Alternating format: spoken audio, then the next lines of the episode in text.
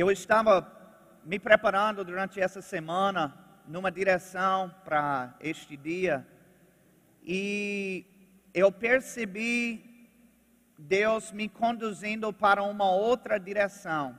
Eu creio que o que eu tenho para falar hoje é a palavra de Deus para esse momento. A palavra de Deus para este dia, para a sua vida especificamente, afinal de contas, Deus sabia que você vinha para a igreja hoje. E se ele moveu meu coração para essa palavra, então é para você que ele estava pensando. Tanto é, está tão forte, vamos dizer, dentro de mim, que eu vou estar ministrando a mesma palavra hoje à noite também, para que toda a igreja possa receber essa mesma dose de Deus. Amém? Eu queria pedir para você abrir na sua Bíblia, no livro de 3 João, nós vamos estar vendo o versículo 2. E o título da minha mensagem hoje é Como receber a cura divina. Como receber a cura divina. E sabe, quando você ministra sobre esse assunto, é, é semelhante a ministrar sobre casamento, por exemplo. A pessoa que é solteira, quando tem uma ministração sobre casamento, ela pode achar que aquilo não tem nada a ver com ela, não é a realidade dela. Mas deixa eu te dizer uma coisa: um dia vai ser. Um dia o solteiro vai se casar e ele vai precisar entender tudo aquilo que nós ensinamos para estar preparado para o casamento.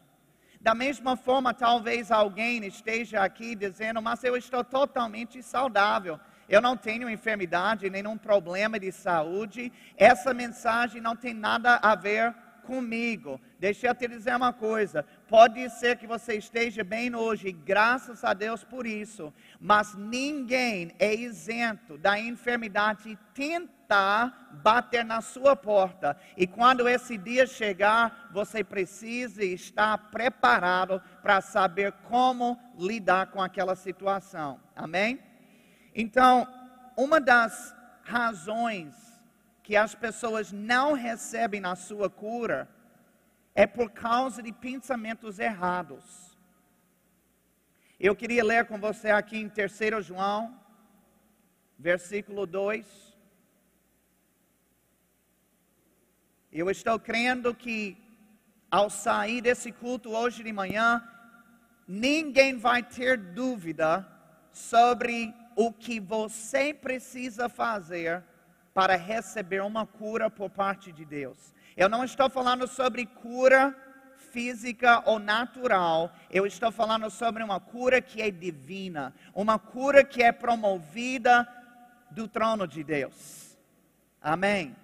Existem coisas que nós precisamos entender para cooperar com Deus ao ponto de receber a cura divina. Terceiro João 2 diz assim: Amado, acima de tudo, faço votos por tua prosperidade e saúde, assim como é próspera a tua alma. Agora, João fala nesse versículo sobre saúde. Diga saúde. Saúde é melhor do que cura. Porque cura só é necessária quando existe alguma enfermidade.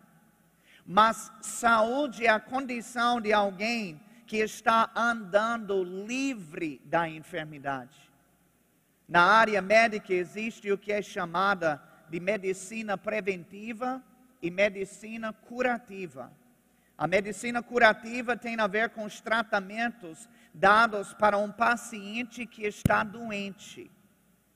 Mas a medicina preventiva lida com o paciente de maneira que ele não venha a ficar enfermo. Esse segundo método, sem dúvida, é o melhor.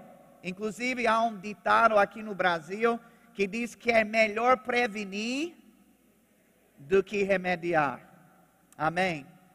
Ser curado por Deus é algo maravilhoso. Mas melhor ainda do que isso, é quando a enfermidade nem consegue entrar no nosso corpo. Isso se chama saúde divina. Agora, como alguém pode alcançar esse patamar na sua vida de simplesmente não adoecer mais?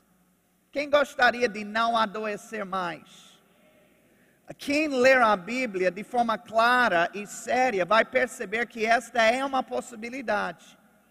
Agora, como é isso? João revela aqui nesse mesmo versículo. Ele disse que tenha saúde, como bem vai a tua alma. Você está vendo alguma ligação aqui? Ele disse que tenha saúde, como? Como bem vai a tua alma. João estava dizendo que o estado da nossa saúde física será um direito, ou desculpa, será um reflexo direto de como estamos pensando. Se pensamos de forma equivocada, então isso pode prejudicar a nossa saúde. Se pensamos de forma correta, então isso pode favorecer a nossa saúde.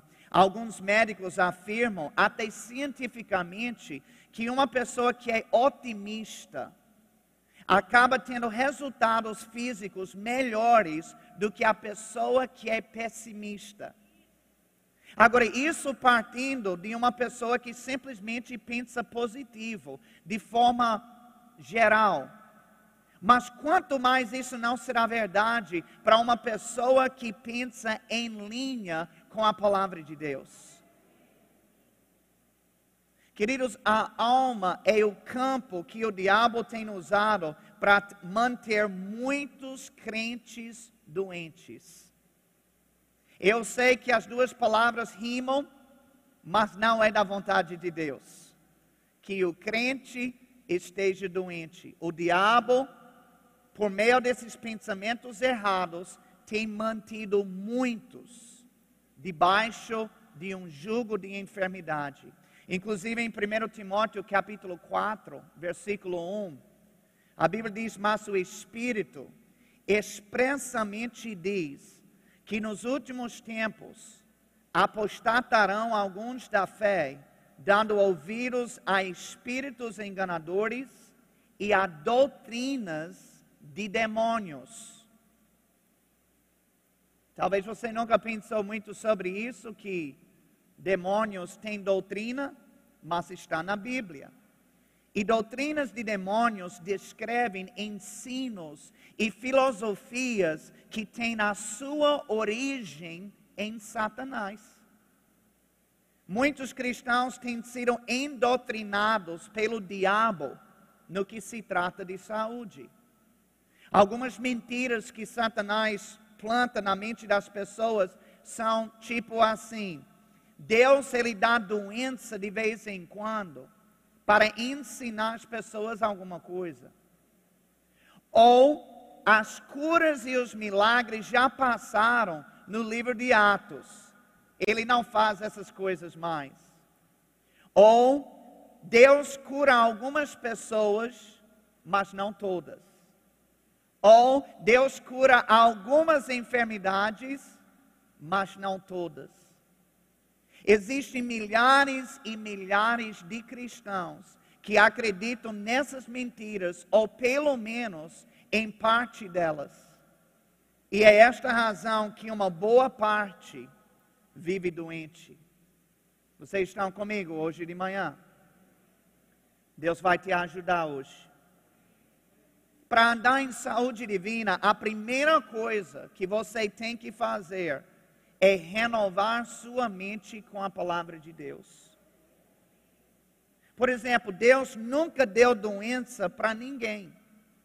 De fato, quando ele criou Adão e Eva e os colocou no jardim, não havia doença nenhuma lá. Você pode ler lá no início de Gênesis quando trata do jardim, você não encontra enfermidade alguma. É saúde plena o tempo todo. A enfermidade só entrou no mundo após Adão ter cometido o pecado. E por meio do pecado, o diabo ganhou acesso para atuar na terra, e foi ele que trouxe doença no mundo. Inclusive, Atos capítulo 10, versículo 38 diz assim: Como Deus ungiu a Jesus de Nazaré com o Espírito Santo e com poder, o qual andou por toda parte, fazendo o bem e curando a todos os oprimidos do diabo, porque Deus era com ele. Observe a quem Jesus curava. A Bíblia diz que ele curava todos os oprimidos de quem? Do diabo. Está tão claro e estampado na Bíblia, mas pessoas ainda insistem em dizer que é Deus que está promovendo a doença. A Bíblia diz que enfermidade é uma opressão diabólica. Então vamos concordar com a Bíblia, vamos chamar a enfermidade aquilo que a própria Bíblia chama. Doença nunca foi uma dádiva de Deus. Inclusive, Jesus curou uma mulher encurvada em Lucas capítulo 13, e após ser questionado pelo dirigente da sinagoga sobre isso, ele respondeu, ele respondeu dizendo: Por qual motivo não se deveria libertar esta mulher a quem Satanás escravizava por 18 anos? Quem escravizava? Satanás. Toda enfermidade é uma escravidão provocada por Satanás. Nunca é de Deus. Diga comigo, nunca é de Deus. Jesus Cristo, ele é a expressão visível de Deus aqui na terra. Se alguém quiser saber como Deus é na prática, basta olhar para Jesus. E quando você faz isso, você vê que Jesus nunca deu doença para ninguém durante toda a sua vida. E se ele nunca fez isso, então é porque Deus também não faz. Deus, ele também não parou de curar no livro de Atos. Quando Jesus deu a grande comissão para os discípulos em Marcos capítulo 16, ele estava transmitindo aquela mensagem para todos os discípulos presentes e também futuros. O que ele fala em Marcos 16 se aplica a nós da mesma forma que se aplicava a eles.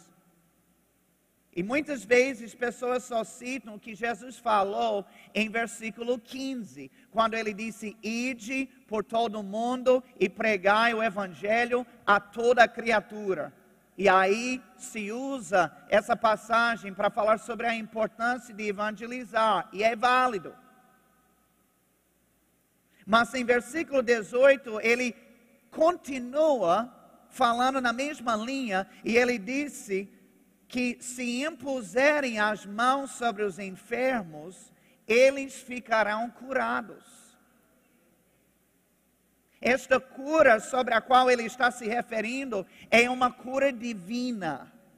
É uma cura que é sobrenatural. Deixa eu dizer uma coisa: tem enfermidades que pessoas tratam com remédios e aí os sintomas podem até passar, mas essa não é a cura.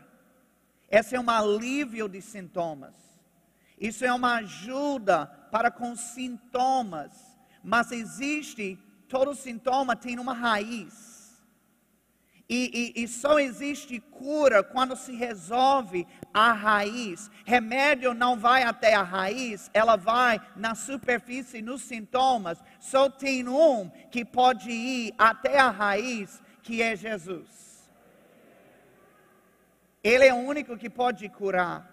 Eu vou lhe dizer uma coisa: existem certas enfermidades que nem no remédio, o remédio nem tira os sintomas o, o remédio, os médicos, é, os hospitais, eles não dão jeito. Quantas vezes médicos não mandaram alguém para casa? Porque ele não tinha mais o que fazer. Deixa eu te dizer uma coisa: quando a mão do médico não tem mais o que fazer, a mão de Jesus está pronta para operar um milagre. Aleluia. Então a palavra de Deus, queridos, é atemporal. O que Jesus disse nessa passagem em Marcos capítulo 16 está acontecendo hoje em dia também. Pessoas ainda estão impondo as mãos sobre os enfermos e pessoas ainda estão sendo curadas. E Deus ele não cura somente algumas pessoas sortudas, como algumas pessoas pensam. Ele cura todas as pessoas por igual. Mateus 12, 15 diz: Mas Jesus, sabendo disso, afastou-se dali muitos o seguiram e a todos ele curou. Aleluia. Uma versão diz que muitas multidões o seguiram e ele curou todos. Não importava quem era a pessoa, Jesus curava a todos com o mesmo amor e com a mesma intensidade. Ele não tem acepção de pessoas. Você pode saber uma coisa sobre Deus. Se no planeta Terra ele já curou uma pessoa só, então ele vai te curar também. Porque ele não tem acepção de pessoas. Inclusive, cura divina faz parte da obra redentora de Jesus. O que Jesus passou na cruz não foi somente para salvar nossa alma, mas foi para sarar o nosso corpo também. Em Mateus 9, Jesus curou um paralítico. E logo em seguida ele disse ao homem: Tem bom ânimo, os teus pecados estão perdoados. E quando os escribas ouviram isso, eles ficaram revoltados. Chamaram-no até de blasfemador. Mas aí Jesus perguntou a eles: o que é mais fácil dizer? Os teus pecados estão perdoados? Ou levanta-te e anda? Qual é a resposta disso? Para Jesus, dá no mesmo. Sabe por quê? Porque o mesmo poder que salva a nossa alma é o mesmo poder que sara o nosso corpo. Salmo 103, versículo 2 a 3 diz: Bendize, ó minha alma, ao Senhor, e não te esqueças de nenhum só de seus benefícios. Ele é quem perdoa todas as tuas iniquidades, quem sara todas as tuas enfermidades. Observe os dois benefícios que o salmista destaca como vindo da parte de Deus. Ele perdoa todas as tuas iniquidades e ele sara todas as tuas enfermidades. Ele lista essas duas coisas juntas porque ambas vêm no mesmo pacote da redenção. Inclusive, nós vemos isso ao tomar a Santa Ceia. Observe que são dois elementos que são usados na ceia: o pão e o suco. O pão representa cura para o nosso corpo, o suco representa perdão pelo nosso pecado. Ou seja, a obra redentora de Cristo tem essas duas finalidades: salvação e cura também. Aleluia.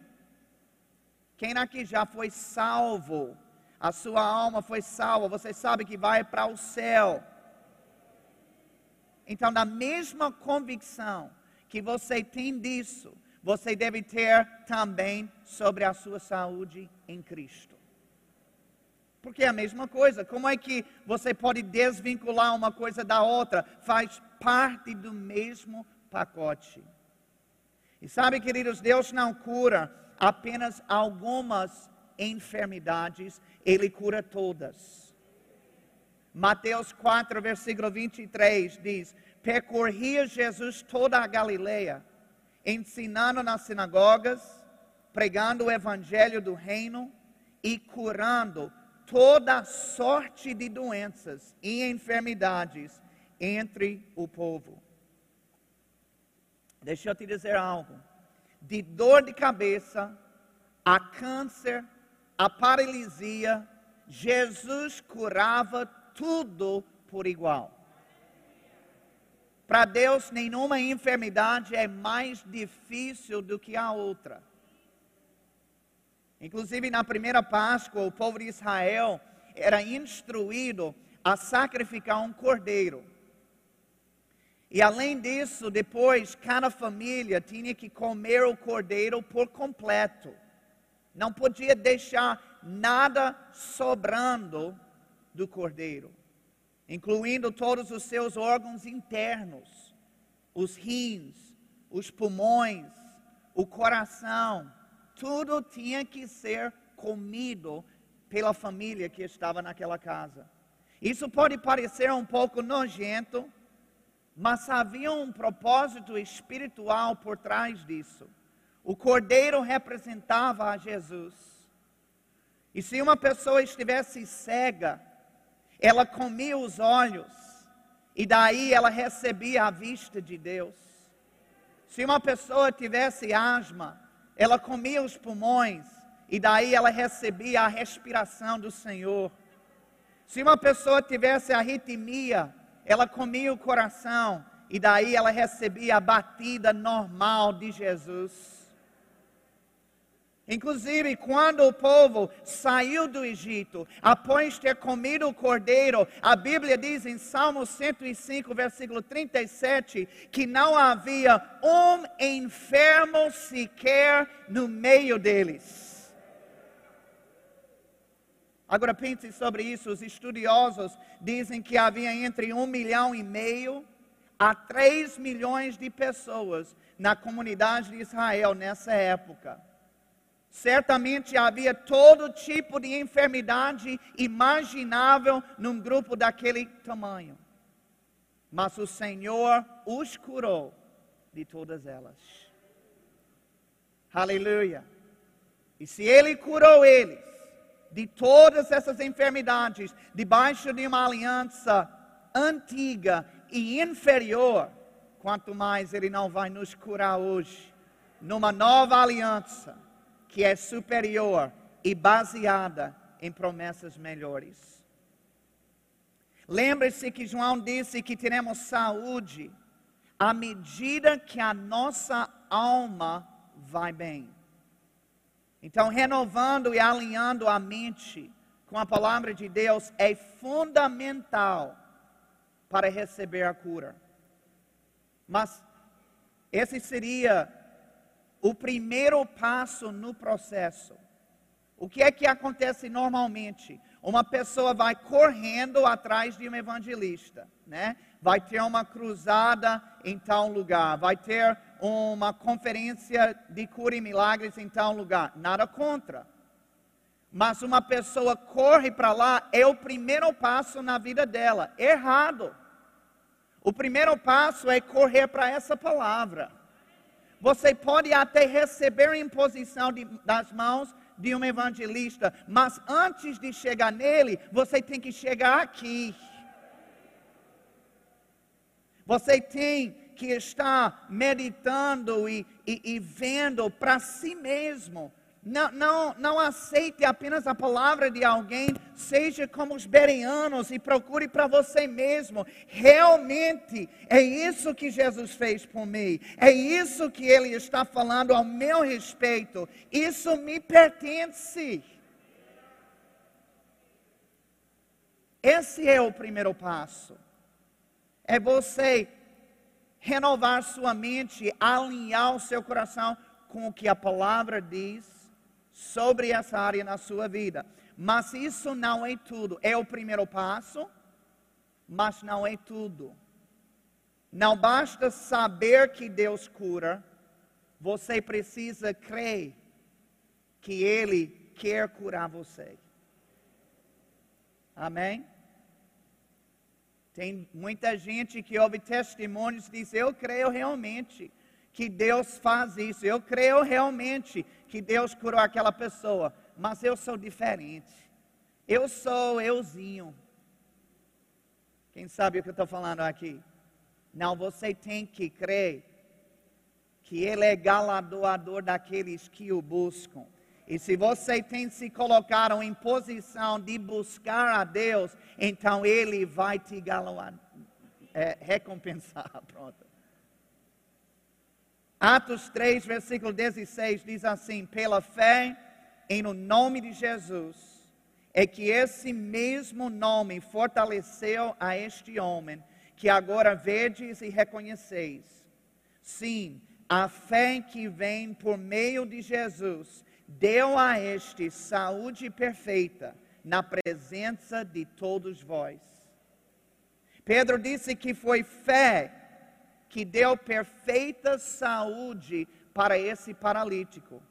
E se fé em Deus é o que deu perfeita saúde para ele, então é fé em Deus que vai dar a nós perfeita saúde também.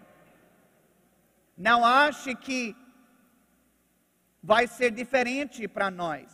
Não ache que é outro caminho. Não, nós também precisamos colocar fé em Deus. Eu preciso primeiro pensar direito e entender que essas mentiras vêm de Satanás. Agora eu estou alinhado, agora eu estou entendendo o que a palavra diz sobre a cura me pertencendo, sendo o meu direito. Agora eu tenho que colocar fé nisso. Porque o fato de simplesmente saber algo não significa que você crê que aquilo vai acontecer na sua vida. São coisas diferentes. Diga fé em Deus. Agora, uma pergunta: como nós sabemos se temos fé em Deus ou não? Não, se eu disser que eu tenho fé em Deus, com a Bíblia debaixo do braço, então essa é a prova, porque a Bíblia está aí. Não, se eu disser que eu tenho fé em Deus e eu falo em línguas bem alto, e quando eu estou na igreja eu faço uma dança assim, então aí vai mostrar a todo mundo que eu tenho fé. Não. Como é que alguém pode saber se temos fé em Deus ou não? Fé sempre terá ações correspondentes. Fé nunca será meras palavras. Havia um homem paralítico que tinha quatro amigos. E esses amigos o levaram até a casa onde Jesus estava ministrando para que ele pudesse ser curado. Só que a casa estava tão cheia que eles não conseguiram chegar até Jesus. Então eles resolveram descer um homem pelo teto na frente de Jesus. E assim que fizeram isso, a Bíblia diz que Jesus, vendo a fé deles, diga, vendo a fé deles. Agora, se fé é espiritual, e invisível ao olho nu, então como foi que Jesus conseguiu vê-la? Ele não viu a fé em si, na sua essência, o que ele viu foram as ações desses homens. Os atos que esses homens cometeram demonstravam a fé que eles tinham. E com a gente não será diferente. Se estivermos realmente crendo em Deus por cura, então haverá atos da nossa parte que deixarão isso claro e evidente. Certo dia, Paulo estava pregando em Listra e havia lá um homem paralítico que estava escutando a sua pregação. A Bíblia diz que Paulo olhou para esse homem e percebeu que ele tinha fé para ser curado.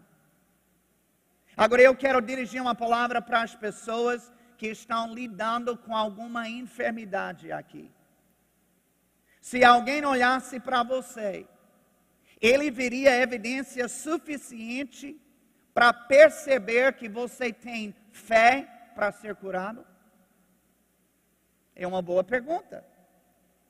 No caso desse homem, Paulo percebeu. Só no olhar, ele disse: Esse daí, eu estou vendo. Ele tem fé especificamente para ser curado. Você tem fé para ser curado? Se tiver, todo mundo vai perceber. O problema que a gente encontra na igreja às vezes é que pessoas têm desejo de serem curadas, mas elas não têm fé para serem curadas. Desejo mendiga, fé toma posse. São duas coisas totalmente diferentes. Agora abra comigo em Marcos capítulo 11, versículo 23.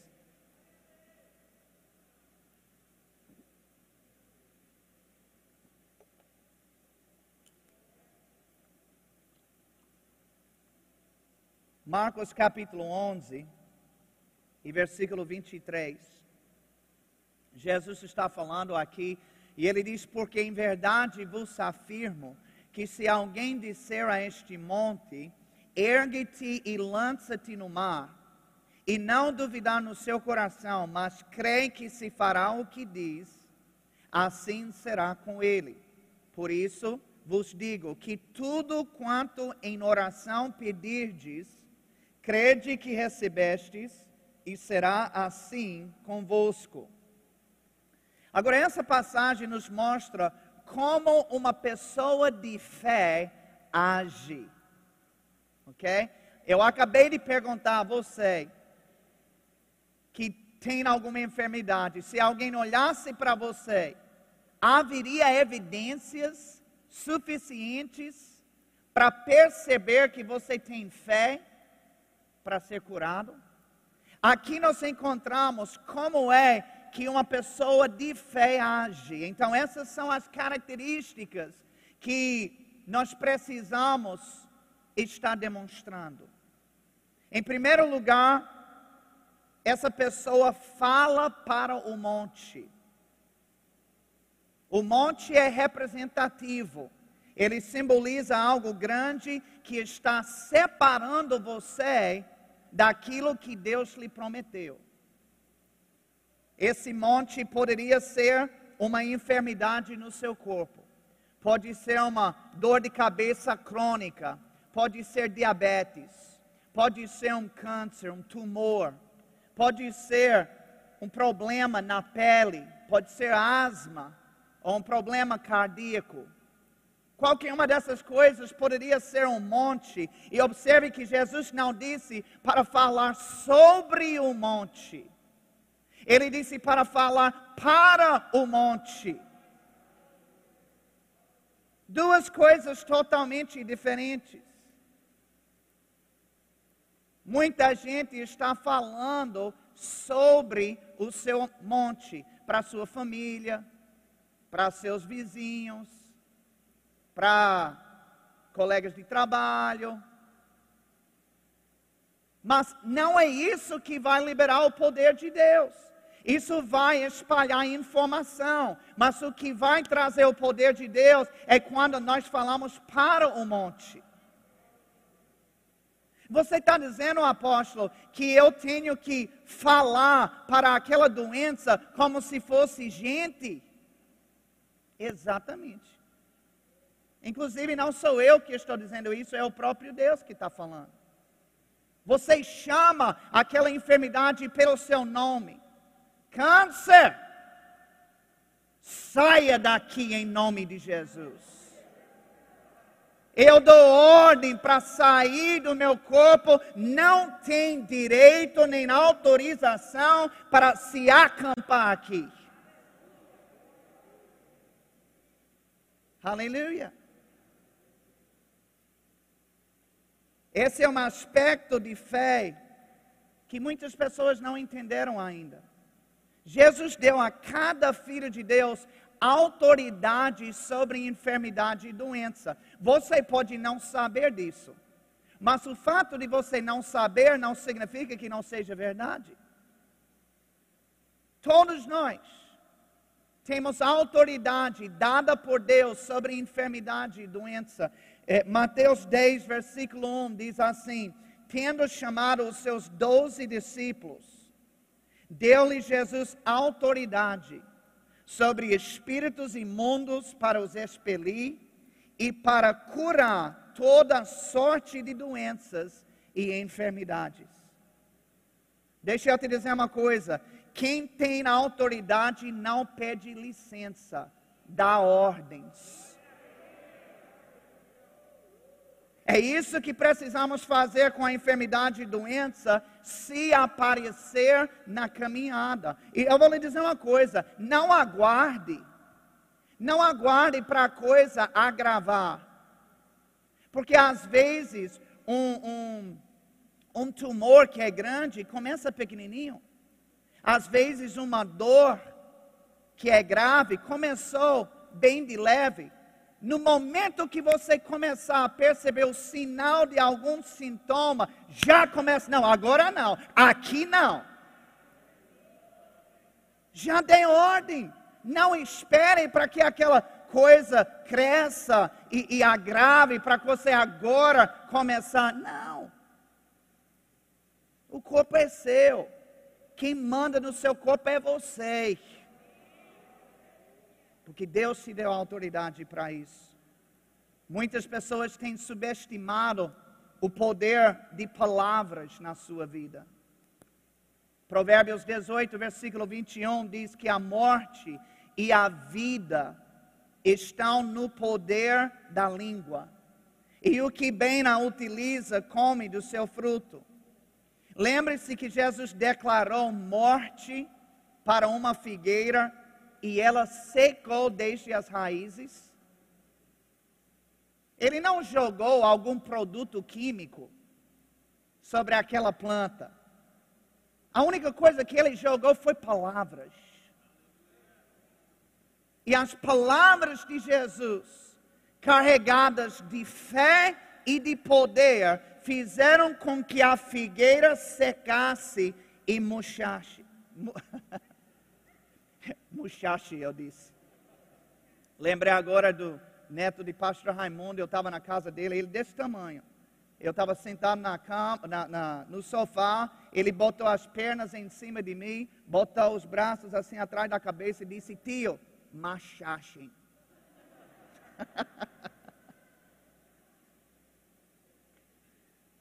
Mas Jesus, ele lançou palavras e a figueira morreu.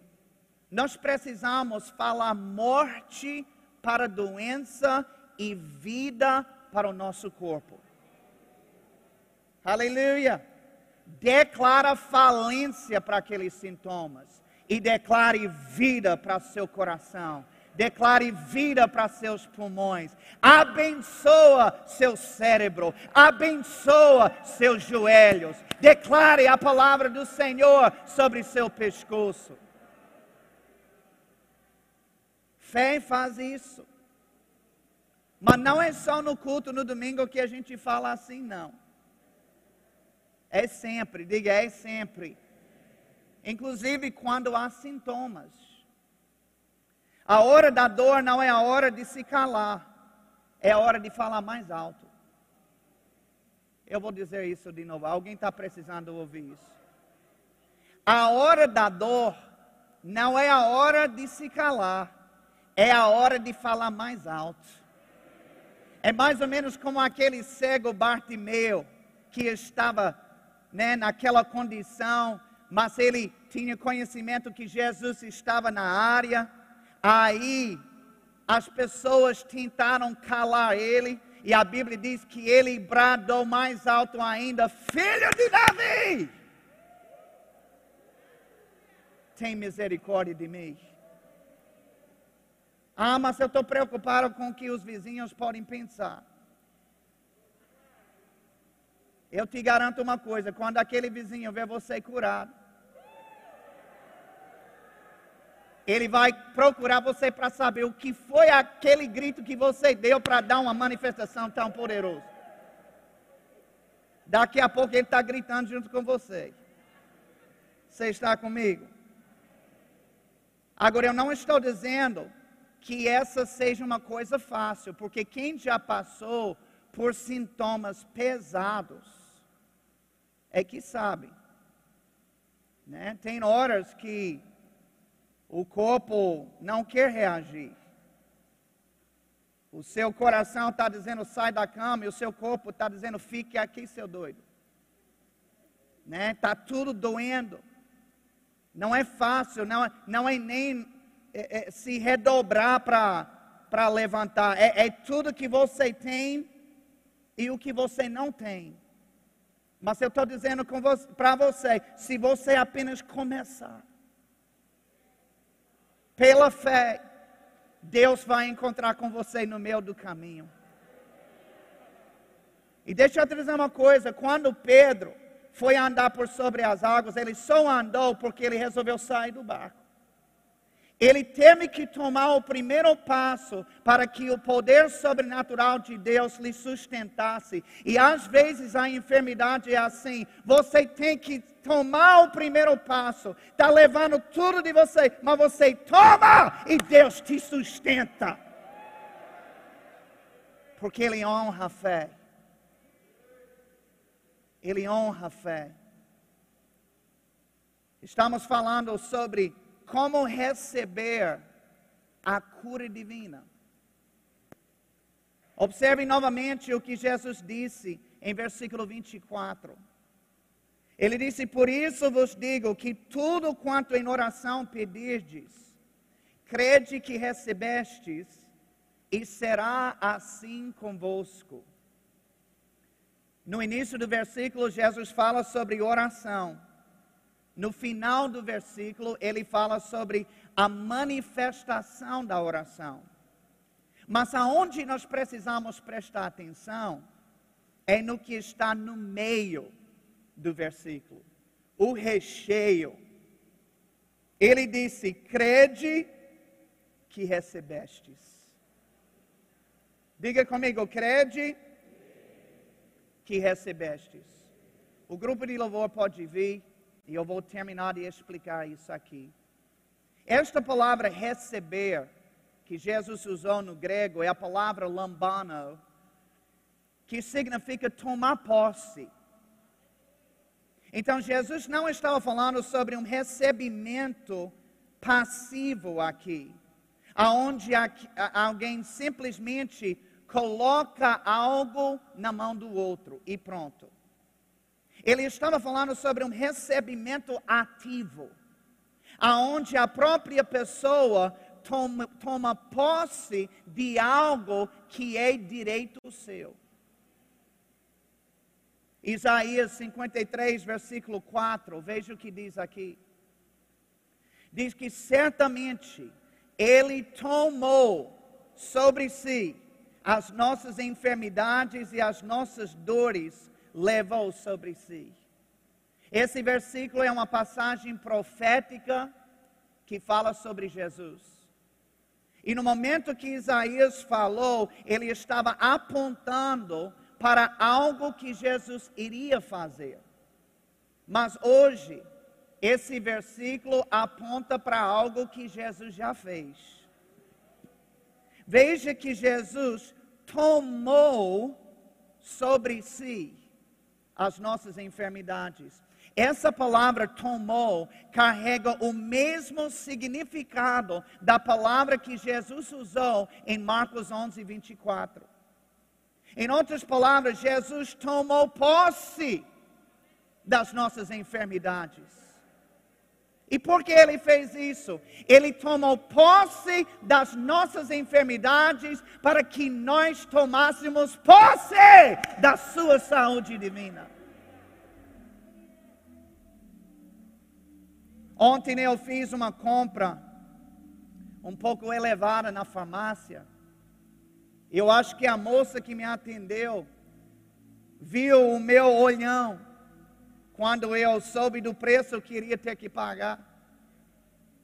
Então ela me falou sobre o meu Stix. O Stix é um sistema de pontos que a farmácia usa. E para cada 20 reais que se gasta, você ganha pontos. Aí ela me disse que eu tinha mais de 8 mil pontos. Aí eu perguntei, sim, isso significa o que para mim? Ela disse, isso lhe dá um desconto de mais de 80 reais. Espera aí, quanto? Mais de 80 reais. Olha, quando eu soube disso, sabe o que eu disse? Eu vou usar esse desconto é agora. É agora. Chegou na hora certa. Sabe, queridos, esses pontos estavam, estavam disponíveis para mim o tempo todo, mas eu não sabia. Mas quando a revelação chegou, eu tomei posse na hora do que era meu. E talvez você não soubesse antes que Jesus havia sofrido no seu lugar, para que você pudesse andar em saúde divina. Mas agora que você sabe, você precisa tomar posse disso. Não é um recebimento passivo, é um recebimento ativo. A Bíblia fala sobre uma mulher com uma hemorragia há 12 anos da sua vida. E ela gastou tudo que ela tinha nos médicos. Mas ao invés de melhorar, a Bíblia diz que ela ficou pior.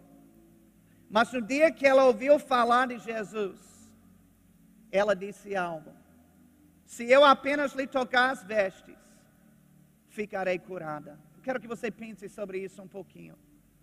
Essa mulher doente, 12 anos da sua vida. Eu não sei quantos aqui já tiveram que suportar uma enfermidade durante 12 anos. Não é a maioria, é a minoria que passa por uma situação dessa.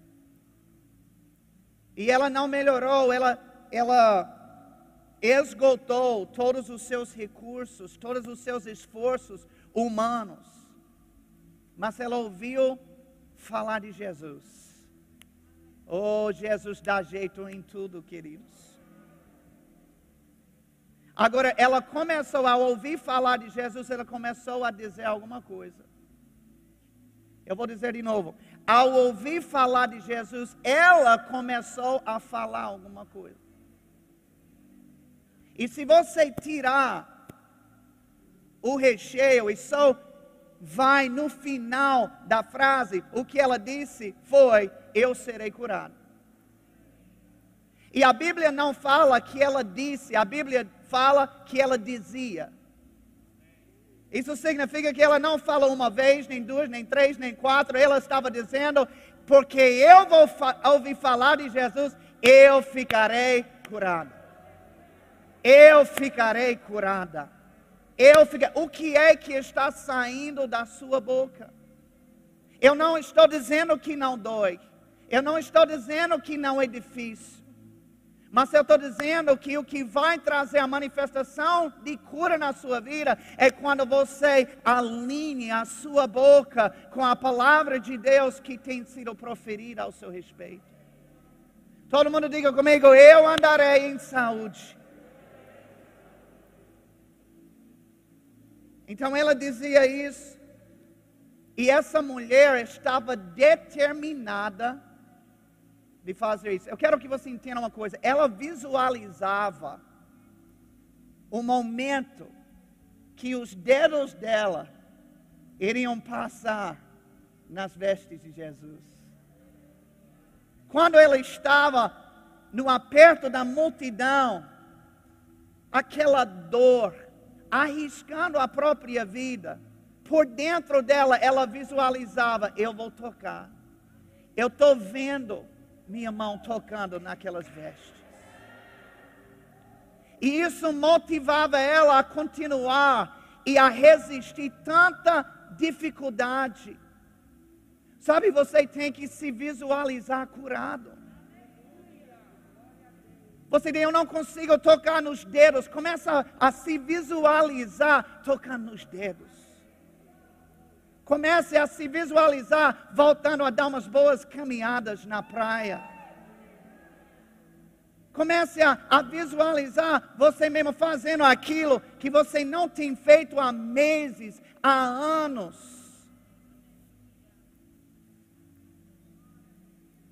Aleluia.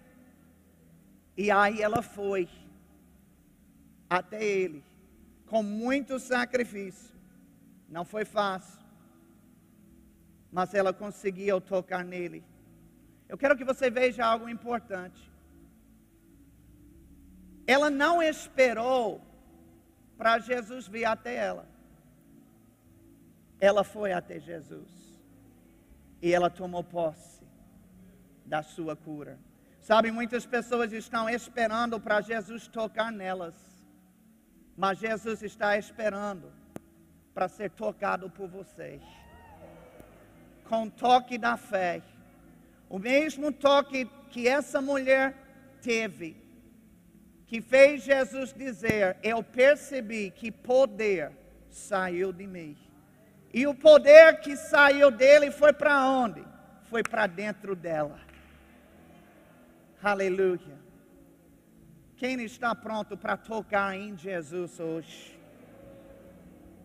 Jesus, ele, ele, está querendo mudar a direção hoje. Talvez você tenha pensado o tempo todo, eu que estou esperando para Jesus me curar. Quando pessoas perguntam, e aí, você ainda está com uma enfermidade? É sim, eu estou esperando que Deus vai me tocar. E Deus está mudando a sua teologia hoje. E dizendo, não, a partir de hoje, quem vai tocar sou eu em Jesus. Eu vou tomar posse, eu vou sugar o que é meu no nome de Jesus. Alguém pode dizer glória a Deus? Fique em pé, por favor.